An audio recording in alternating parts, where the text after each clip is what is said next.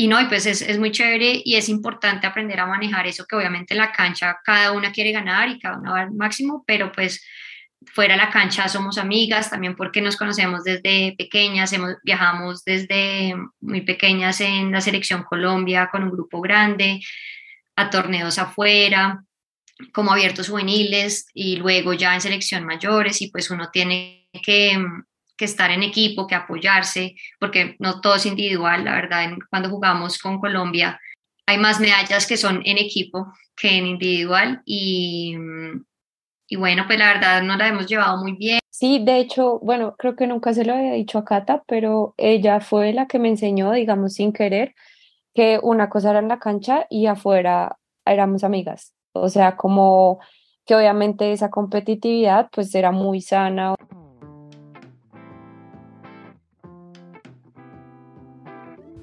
Hola, mi nombre es Luisa Vanegas y a pesar de tener una vida llena de amor y privilegios, desde muy joven tuve momentos de ansiedad y de hacerme preguntas como ¿de qué se trata la vida? ¿Cómo puedo ser más feliz? ¿Y cómo puedo encontrar un propósito que le dé sentido a mi vida? Desde hace cuatro años comencé a introducir cambios en mi día a día que me permitieron responder estas preguntas y vivir de una mejor forma que antes. En mi familia, cuando logramos cambios positivos o cumplimos nuestros sueños, decimos, qué buena cosa. Espero que en este espacio encuentres herramientas para hacer cambios a tu vida y así cada día sea mejor que el anterior.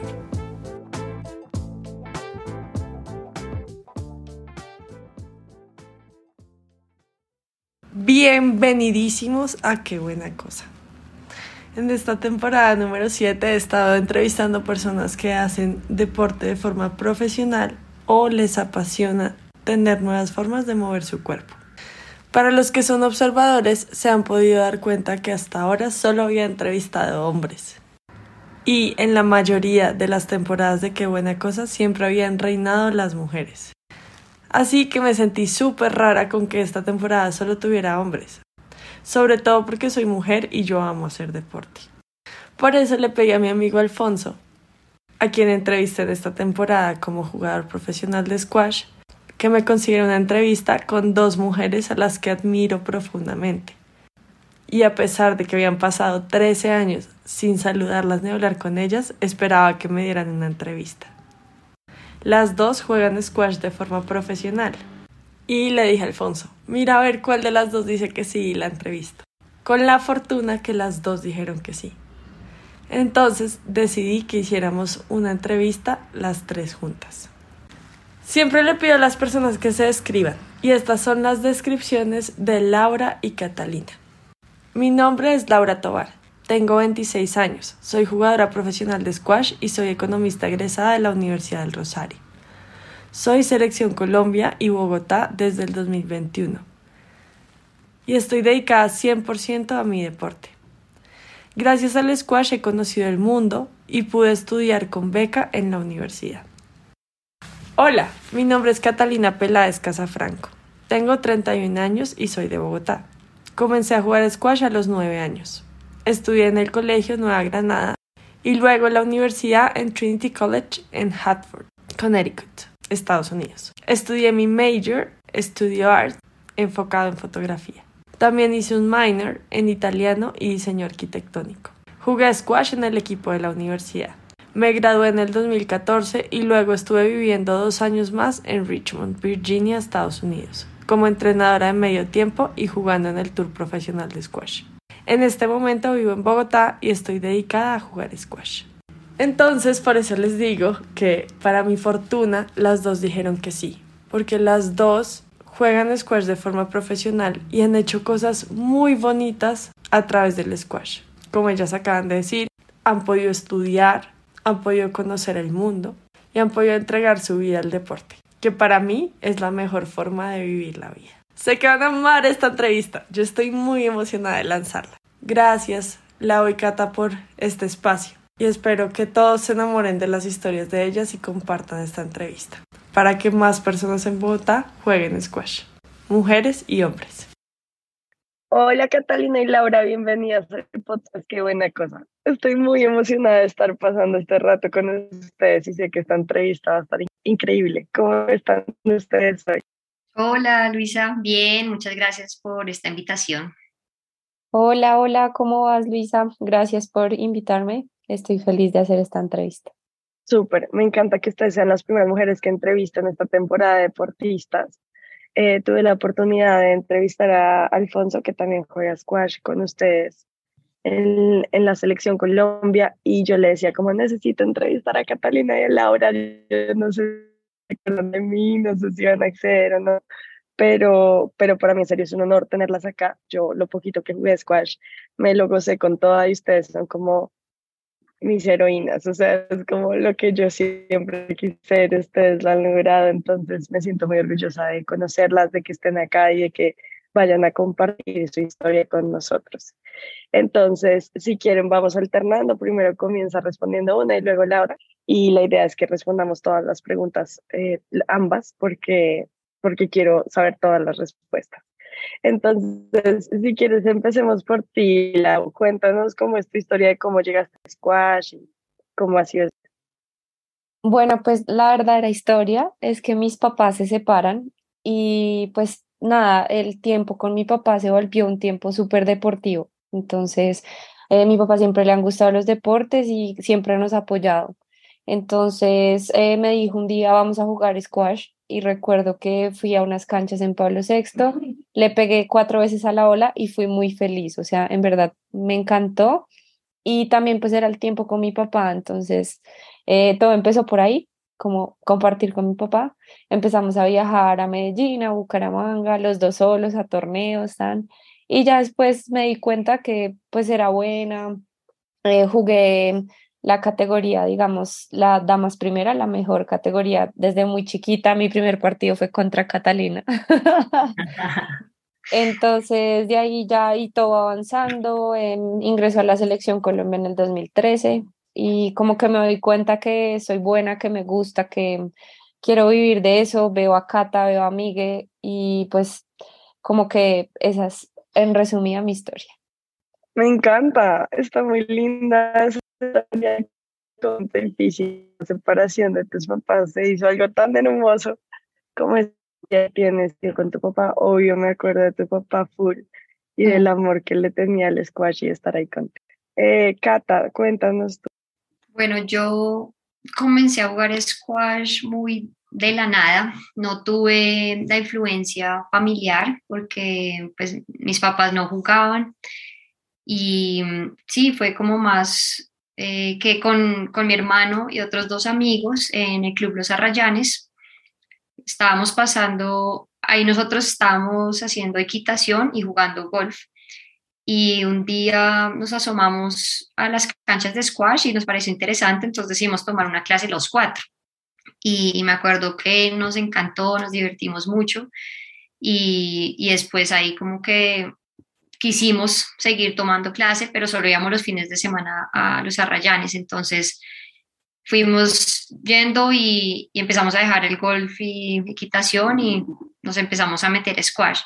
Y ya cuando mi papá, cuando cambiaron mi papá al club El Nogal, y ahí nos volvieron, pues nos convirtió como en acción familiar, eh, pues el Nogal ya tenía muchas más canchas, más profesores, y entonces empecé a tomar clases como tres veces a la semana, pero sí, lo mismo, o sea, desde el principio me gustó mucho y, y cogí fácil el deporte. Entonces después empecé a ir todos los días y pues teníamos un grupo muy chévere en el club y, y ya pues una cosa llevó a la otra, empecé a jugar torneos internos, bogotanos, eh, hasta nacionales y pues después ser selección Colombia. Eh, yo fui selección Bogotá, mis primeros Juegos Nacionales el 2004, igual yo estaba muy pequeña, tenía 13, sí, 13 años creo, y, y al año siguiente, en el 2005, logré ser selección Colombia eh, juvenil y mayores.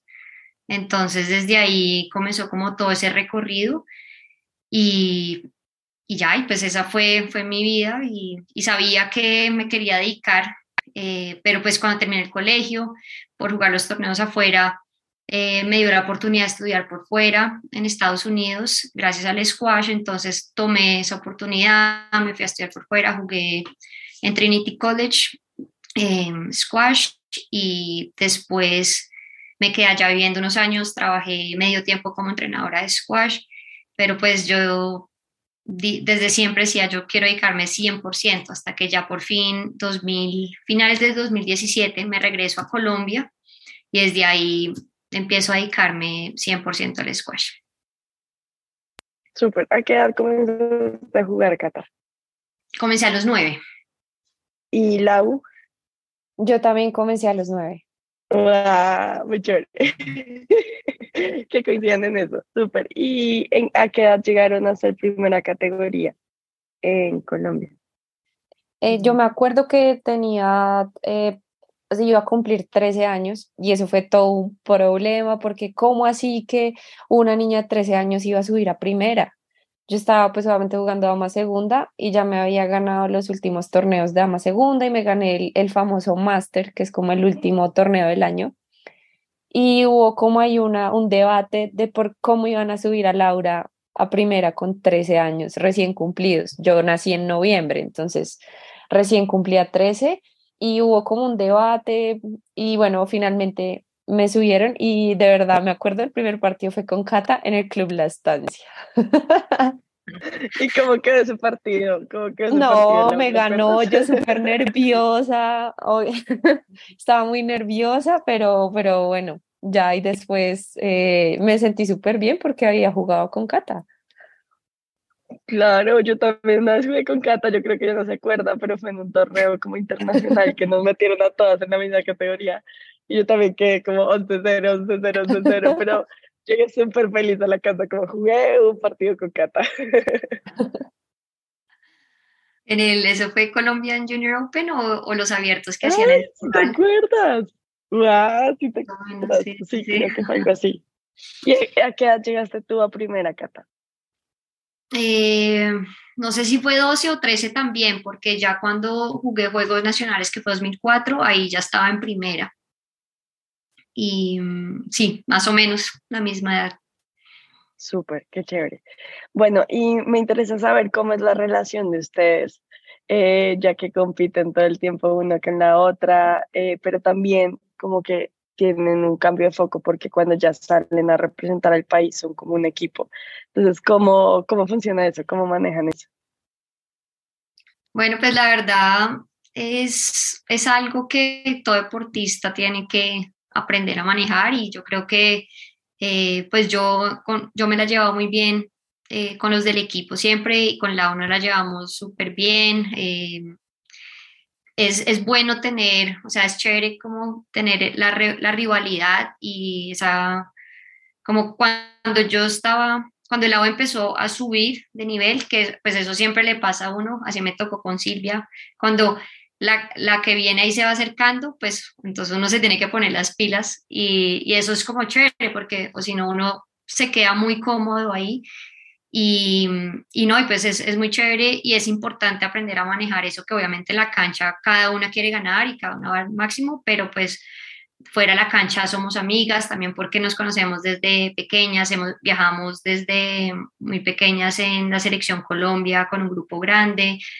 a torneos afuera, como abiertos juveniles y luego ya en selección mayores y pues uno tiene que que estar en equipo, que apoyarse, porque no todo es individual, la verdad, cuando jugamos con Colombia hay más medallas que son en equipo que en individual y, y bueno, pues la verdad nos la hemos llevado muy bien y entrenamos juntas y nada, pues todo eso ayuda, uno, cada uno aprende de, de las otras jugadoras y, y bueno, pues nos quedarán unos años más juntas.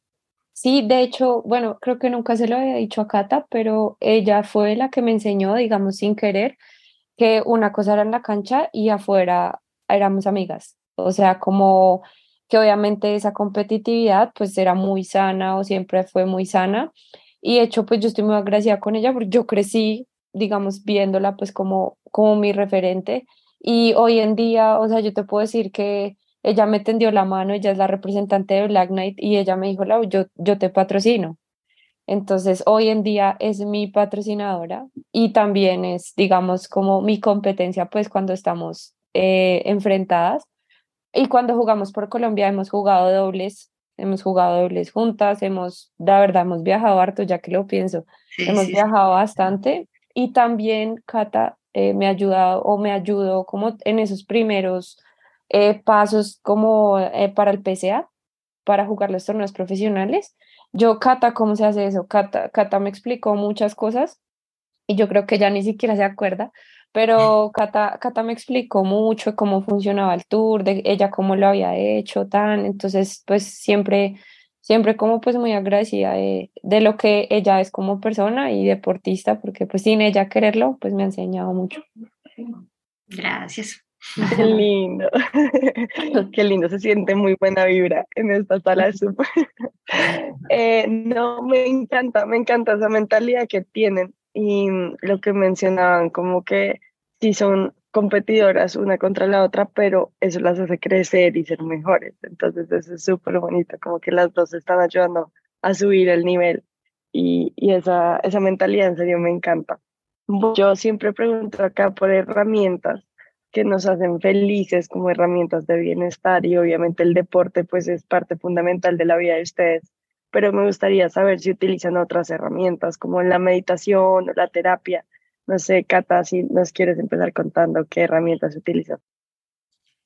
Sí, em, sí la, la, meditación la he manejado, pero tengo que aceptar que no ha sido constante. Fui muy constante eh, cuando empecé con todo el problema de, de mi rodilla y, y, me ayudó mucho, la verdad, y, y, también antes de la cirugía que logré como que salir de ese dolor y por fin volver a, a competir y a entrenar duro, que eso fue en el 2019.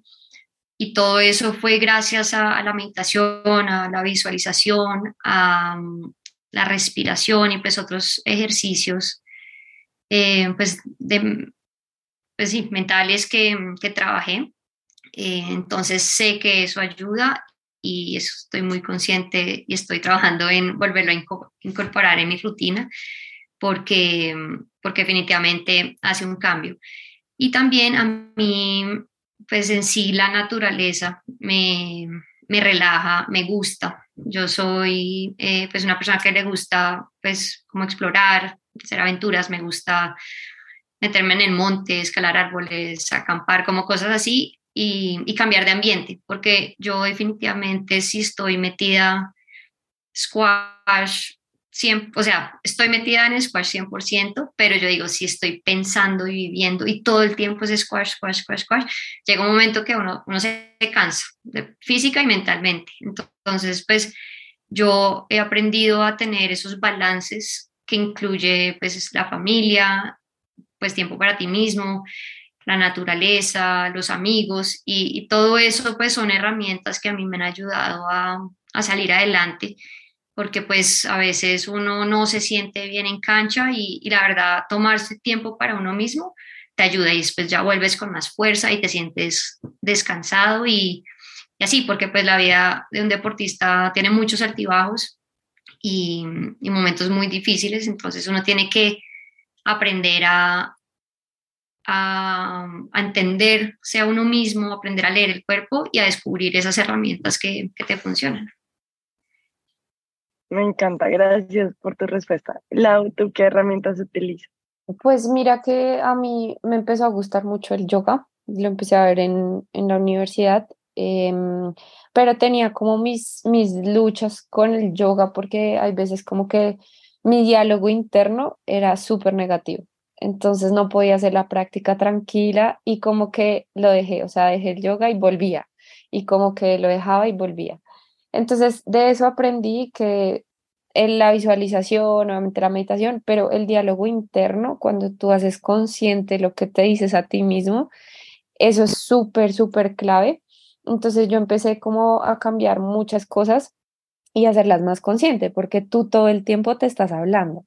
Entonces tú tienes es que hacer consciente en los momentos que tú te hablas y qué te dices y cómo te dices y bueno, pues ya trasladarlos a la cancha que cuando vas perdiendo, cuando vas ganando, cuando te sientes cansada, todo eso lo puedes empezar a manejar con tu diálogo interno combinado con el lenguaje corporal. Entonces, eso pues como que hacía mucho la diferencia. Mira, yo realmente empiezo a entrenar después del 2015, después de que tengo 16 años. Cuando yo digo, uy, realmente como que eh, yo puedo vivir de esto, pero antes de eso yo no entrenaba. Como que yo solo jugaba y me gustaba mucho jugar squash, pero no era como, bueno, voy a entrenar porque, no sé, voy a ser mm, número tal del mundo, número, sí, o sea, no tenía como ese objetivo claro. Entonces, cuando ya lo tuve, me costó muchísimo. Entonces, por ejemplo, hacer gimnasio, correr, todo tema como fuera de cancha, me costaba mucho. Entonces,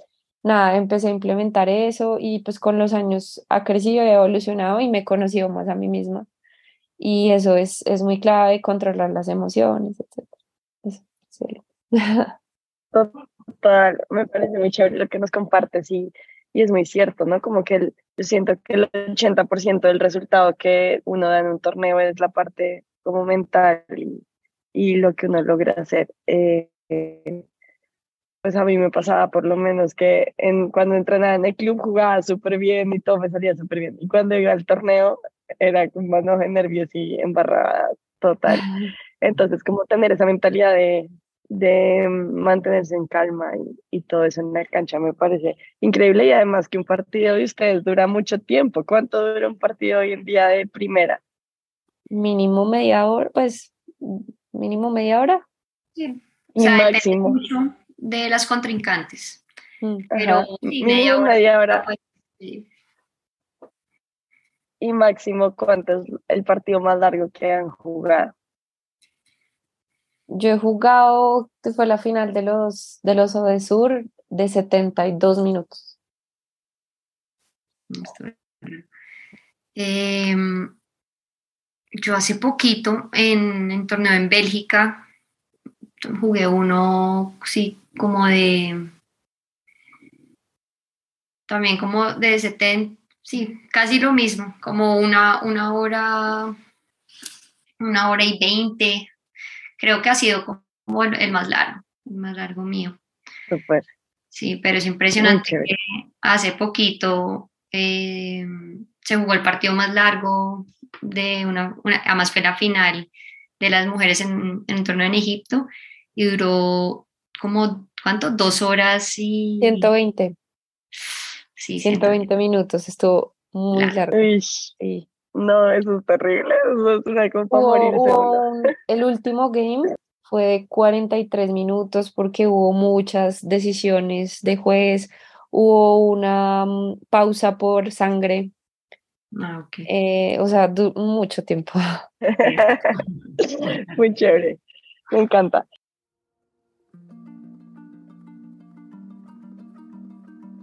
¿Eres mamá y a veces te sientes abrumada con tanta información que recibes a diario? Amo ser mamá, me ayuda a crecer y a siempre querer ser mejor. Pero les confieso que a veces necesito la guía de una profesional para ser la mamá que quiero ser. Gracias a Dios encontré en mi camino a Carolina Molina, quien es mamá, psicóloga y coach. Por ser oyente de mi podcast recibirás 10% de descuento en una asesoría privada con Carolina. Solo debes ir a la página web de Caro, hacer clic en el botón de WhatsApp y escribir el código numeral, qué buena cosa, Carolina Molina.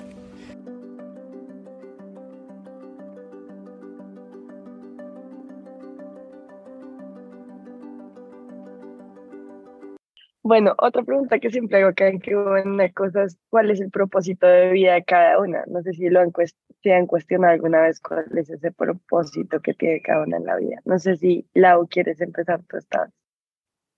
Uy, pues mira que eso, eso ha venido cambiando mucho con los años y, mm, y pues bueno, antes era como eh, yo quiero estudiar, quiero viajar, ¿cierto? Como que eran los propósitos, quiero jugar squash, pero Hoy en día yo creo que eh, lo que mi propósito es hacer, o sea, que lo que yo haga me haga feliz.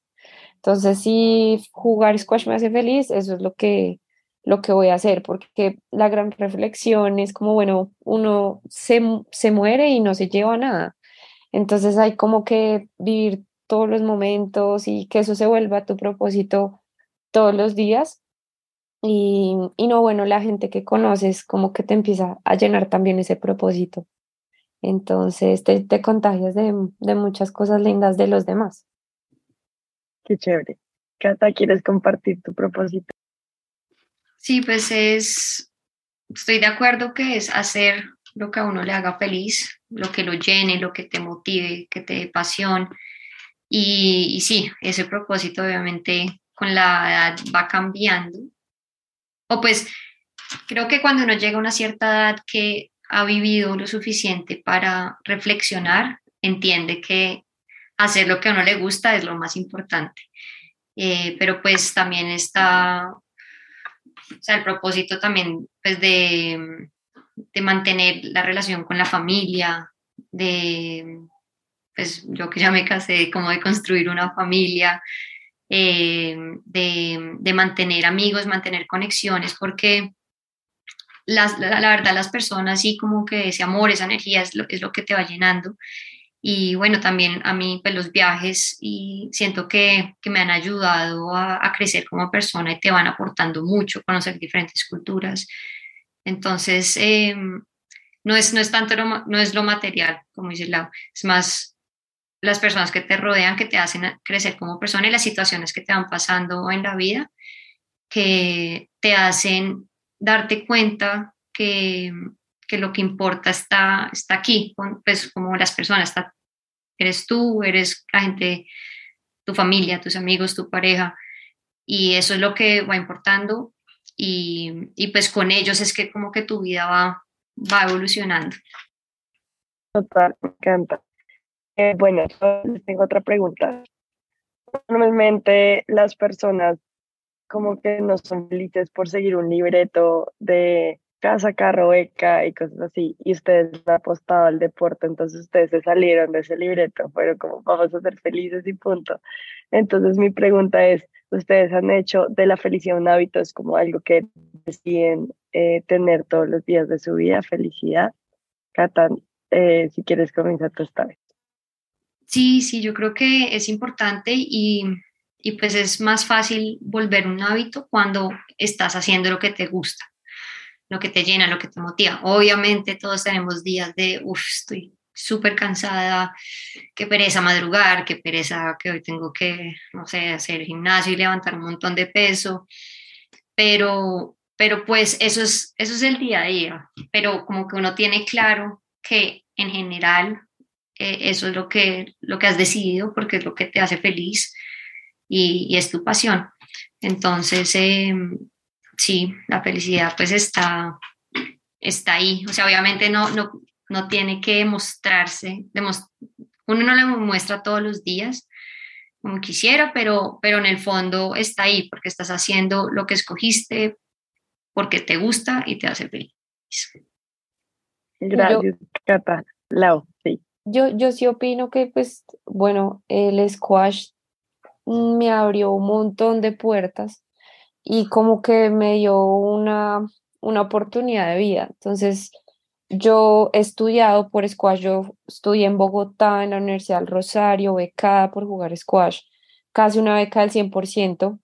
Eh, digamos, he viajado mucho, eh, tengo independencia económica gracias al squash, pues, he sido capaz de tomar muchas decisiones, digamos, muy importantes. Eh, he estado entrenando en otros países, he conocido muchas, pues muchas culturas y, y definitivamente como que esa felicidad es igual a, agradecer, o sea, todo lo que el squash me ha dado y pues las personas que he conocido. Pues hoy en día mi pareja juega squash, eh, o sea, lo conocí cuando tenía 15 años y después de mucho tiempo la vida nos, pues, nos, nos juntó, entonces fue, fue chistoso.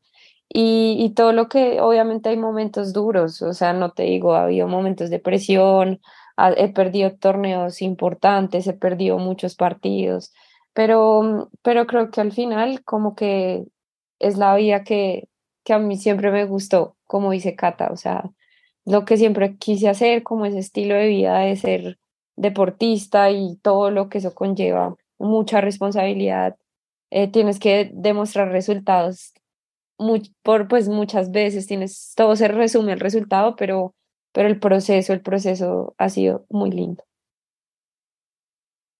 Me encanta, me encanta que ustedes tienen historias diferentes, pero al final eh, como que la esencia es la misma, ¿no? Y es como el amor eh, que tienen al deporte de ustedes mismas. De hecho, yo dejé de jugar squash cuando entré a la universidad, como que ahí fue como un gap muy grande. Entonces, me gustaría saber cómo lo manejaron para que, pues obviamente las dos fueron becadas por squash, pero cómo, cómo hicieron para que esa siguiera siendo su prioridad y no se autosabotearan con fiesta o con amigos o con ese ambiente que se da a veces en la universidad. Si quieres, la hago Claro, no, pues mira, yo terminé el colegio en 2014 y me tomó dos años para jugar squash. Había sido, o sea, era como el tiempo que yo quería para terminar como la etapa juvenil y hacer la transición. Entonces yo llego, paso esos dos años viajando, entrenando y en el 2016 llego a Colombia y digo, ¿qué hago? No, no sé, tengo 20 años y ¿qué voy a hacer? Pues cierto. Entonces ahí es donde sale la oportunidad de estudiar y desde el colegio yo siempre pues tuve el hábito de viajar a squash, tenía torneos fines de semana y tenía que regresar al colegio, adelantarme a ponerme al día, ¿cierto? Y así tal cual fue en la universidad. Yo llegué a la universidad sin haber estudiado dos años y con muchas cosas olvidadas, porque a mí no, pues no recordaba muchas cosas del colegio. Entonces fue duro para mí ese primer semestre.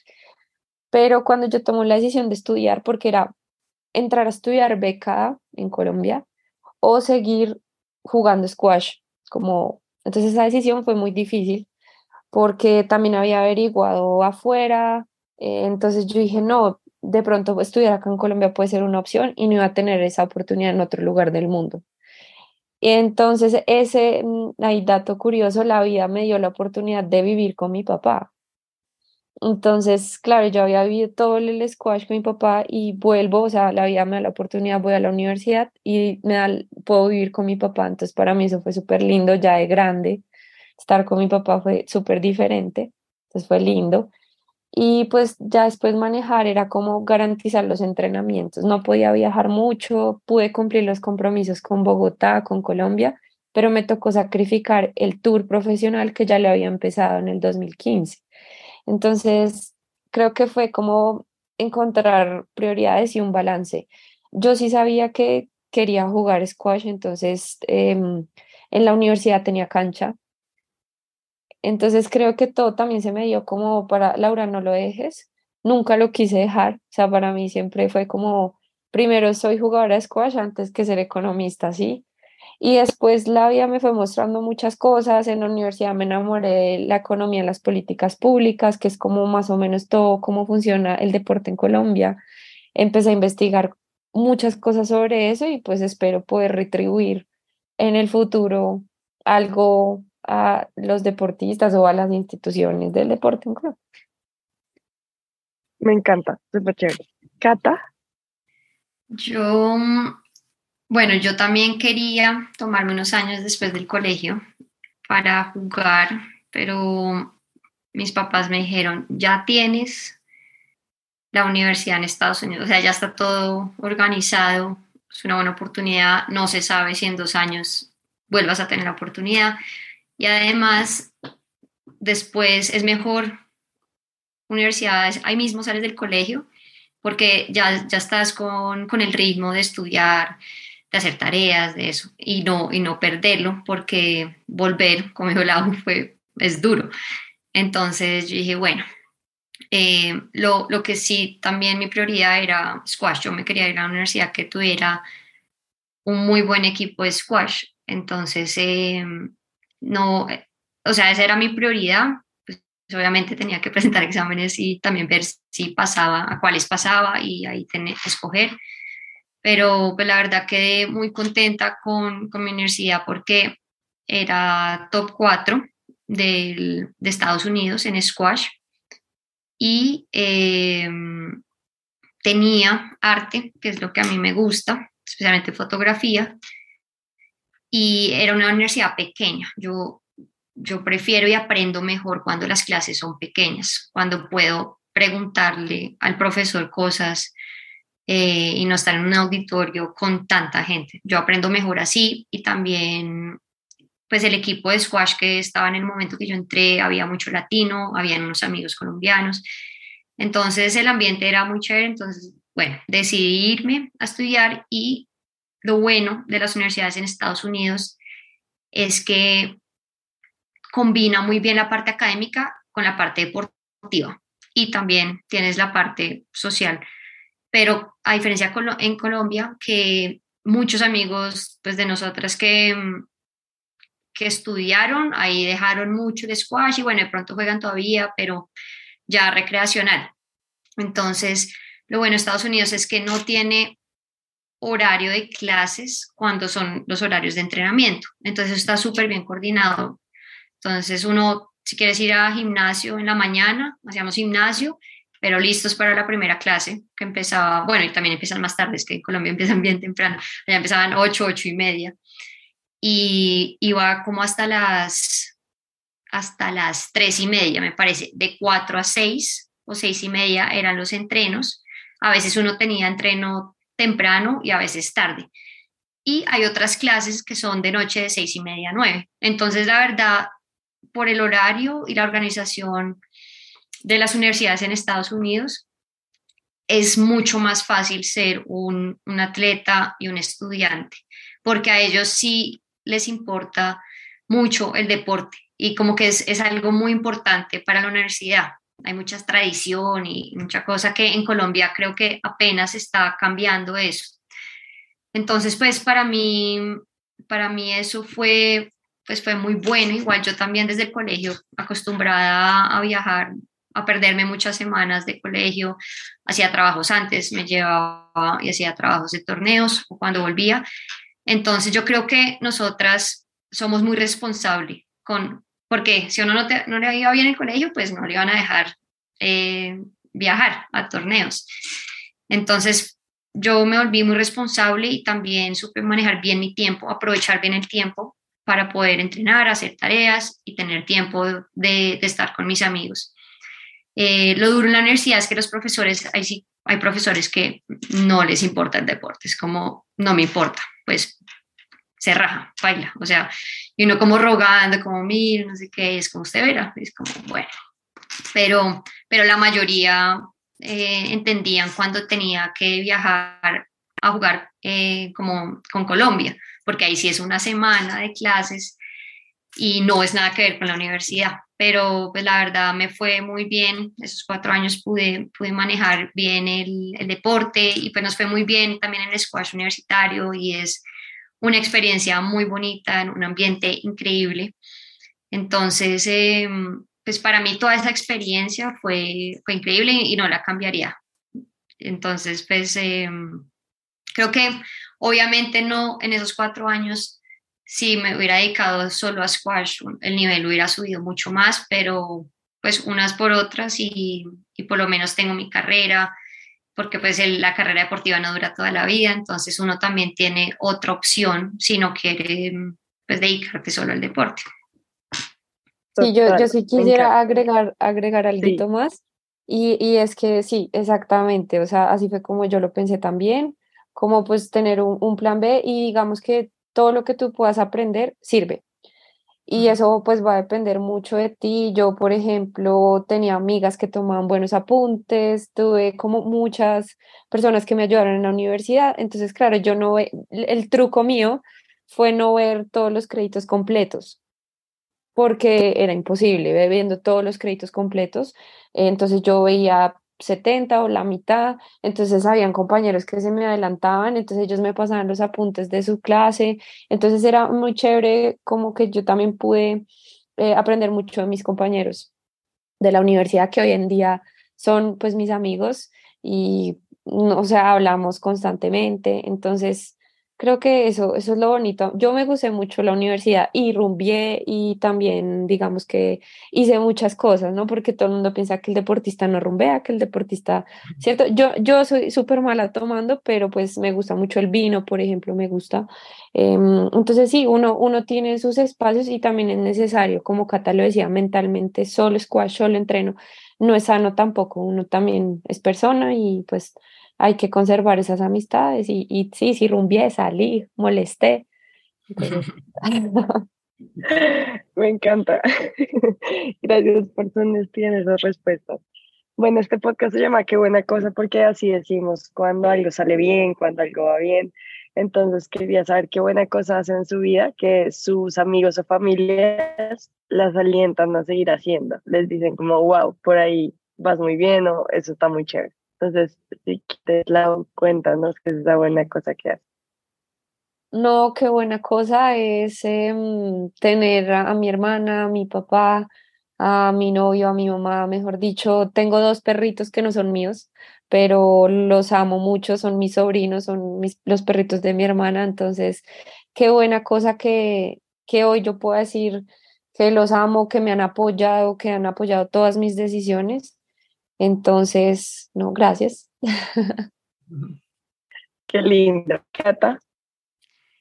Y no, pues qué buena cosa tener una familia que, que te apoya, unos amigos que, que, te apoyan, te motivan. Eh, qué buena cosa haber conocido este deporte, el squash, que me abrió las puertas al mundo y me, me ha dado como la, la pasión de la vida, de, de, tener algo que siempre que, pues, que uno se siente decaído, como que mirar, después de tantos años uno mira hacia atrás y, pues la verdad, pues uno ha logrado muchas cosas y, todo, todo el camino ha sido muy bonito, uno ha aprendido mucho, ha conocido a mucha gente, entonces qué buena cosa tener la oportunidad de haber de, pues, tomado esa decisión de, de, vivir del deporte. Y bueno, y qué buena cosa tener a gente como tú que, que nos apoya, que le interesa el deporte y que cree en el deporte que es una herramienta para salir adelante, para cambiar vidas. Así que sigamos apoyando el deporte y estoy segura que aquí las dos eh, vamos a, a contribuir de nuestra parte cuando ya, ya nos retiremos. Claro que sí, pero falta mucho para eso. No hablemos de eso. Todavía faltan unos buenos años. Bueno, otra pregunta es muy parecida a esta, pero es un poquito al revés. Es como, qué buena cosa hacen ustedes que las hace felices, pero de pronto choca con las personas que están alrededor de ustedes. Si quieres, Uy,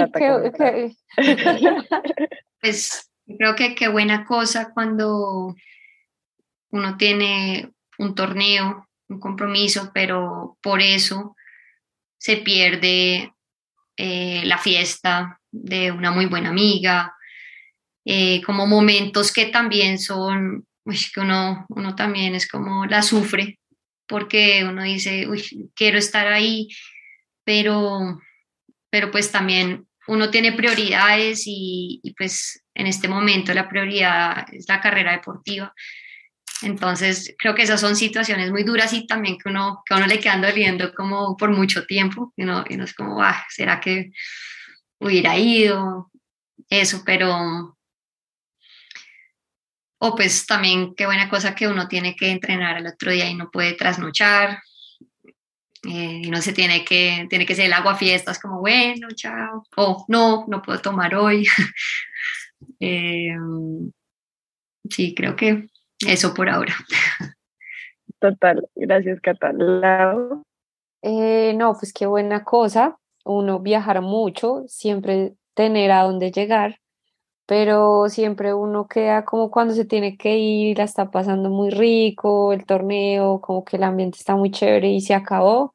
Y tocó devolverse a la realidad, entrenar, a hacer muchas cosas, pues porque siempre hay, siempre hay cosas por hacer, entonces hay veces uno, recuerdo un, un torneo que tuvimos en Islas Caimán, un, pucho, un torneo hermoso, eh, y cuando ya nos íbamos a volver, pues ya ahí se acabó el torneo, se acabó el, el disfrute y pues vamos para la realidad, para la casa otra vez.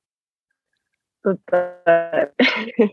Muy chévere. Bueno, esta pregunta no sé de dónde la saqué, pero sé que es mía porque la hago y la gente me dice como, ¿de dónde sacas esa pregunta? Pero es una forma de conocer muy bien a las personas. Entonces me gustaría saber cuál es el primer recuerdo de cada una. Si quieres, Lau, tú compartirnos tu primer recuerdo. Pero mi primer recuerdo, ¿qué es? ¿Squash? La vida. En la vida. En la vida.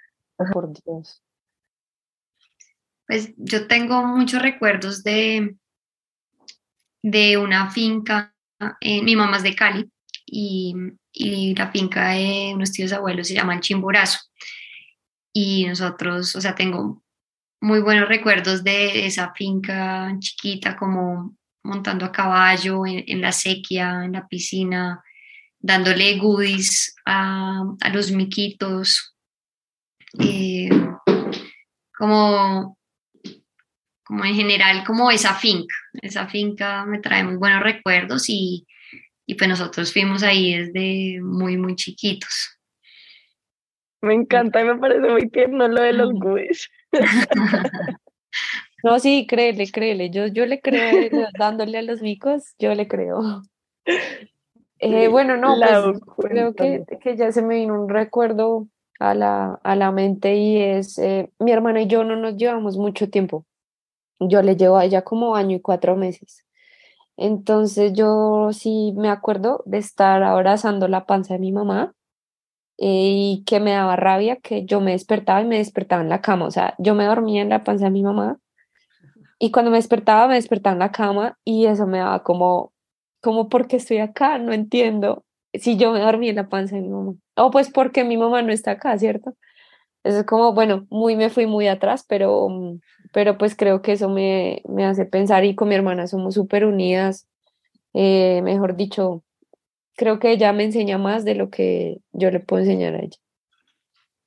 Me encanta, así me acuerdo mucho de tu hermana y me alegra también que esté jugando Bueno, y para cerrar me gustaría saber cuál es la canción favorita de cada uno. Ah, no, yo sí, reggaetón, Carol G. Esa pregunta también es muy difícil. Yo no tengo una, una canción favorita. Me parece muy difícil. Me gusta mucho también artista que se llama Vicente García, no sé si lo conocen. La música me parece espectacular. Creo que, bueno, Prefiero, Edita, esta parte, prefiero a Vicente García que a Carol G. listo, listo. Mm, ¿Cuál usaste en tu boda, Cata? Normalmente las que uno usa en matrimonio son como las favoritas de uno. Ah, eso también fue muy difícil, escoger eso. Pero pues lo hicimos más de canciones que nos que nos habíamos como dedicado, que no se identificaban a los dos. Pues yo tengo un álbum, o sea, no, no, no, pues no es mi favorito, fue mi favorito en un tiempo, pero es un álbum que como que siempre lo, lo tengo guardado y es el álbum de A Dios le pido de, de Juanes, porque cuando a mí me pasó lo de la bomba del Nogal, ese era el disco que yo escuchaba, o sea, como, eran 12 canciones, y se acababa y yo lo volvía a poner, lo volvía a poner. Entonces me trae, y fue mi primer concierto que yo fui en silla de ruedas y como que me cargaron y me pusieron por el enfrente de las rejas, porque pues no veía nada y yo estaba toda chiquita. Entonces como que fue como que las canciones, yo no sé, como que me, me ayudaban a, a superar como esos, esos malos momentos y a salir adelante y y tuve como mi, abuel, mi abuela mm, de Cali, la mamá de mi mamá vino y se quedó como dos meses conmigo para acompañarme. Entonces como que ese, ese disco me, como que me llena mucho, ¿no? Pues, y me gustan varias canciones de ahí, pero como que tal ese, ese recuerdo pues me gusta mucho. Em, y otra canción que se llama Stand Up for the Champions de Right Said Fred, que es una canción que en la universidad es como uno en serio sentía esa canción cuando, cuando ganaban, pues los hombres ganaron los nacionales en Estados Unidos 15 eh, años seguidos y cada vez que ganaban ponían esa canción y todo el mundo la cantaba como con el corazón y por fin cuando nosotras ganamos en nuestro último año, como que uno siente mucho, mucho esa canción y pues como que la letra de la canción es, muy bonita y yo la pongo mucho a veces cuando estoy calentando y eso. Entonces pues esas dos canciones, o pues bueno, ese álbum y esa canción pues eh, son, son unas de mis favoritos. Pero bueno, si me pongo a pensar, obviamente encontraré, digamos, de pronto mi canción favorita, pero ahorita está como difícil. Me encanta, igual me encanta la historia que compartes alrededor de la música y cómo lograste sanar a través de la música, entonces súper bonito, gracias por abrir tu corazón. Y no, gracias a las dos por este espacio, por su buena energía, por su honestidad. Me encantó verlas aquí juntas. Espero seguirlas viendo. Eh, y nada, pues espero poder ir a algún torneo o entrenar o algo, porque sí me gustaría darles un abrazo. Les agradezco mucho espacio y cuenten conmigo lo que necesiten para, para que difundamos el mensaje del squash y, y lleguen más personas a este deporte, porque la verdad vale mucho la pena y es muy bonito. Gracias. No, gracias a ti por, por esta invitación, por esta conversación y, y sí, pues esperemos que, que esto le llegue a mucha gente y, que motiva a mucha gente a, escoger el deporte como un estilo de vida. Sí, gracias, gracias Lisa, gracias Cata, estuvo muy divertido, me reí y lo disfruté mucho. Gracias a, por tus preguntas. La del recuerdo sí estuvo dura, pero el resto muy bien. Buena pregunta. sí, gracias a las dos, en serio, muchas gracias. Estaremos viéndonos. Chao. Chao. Chao.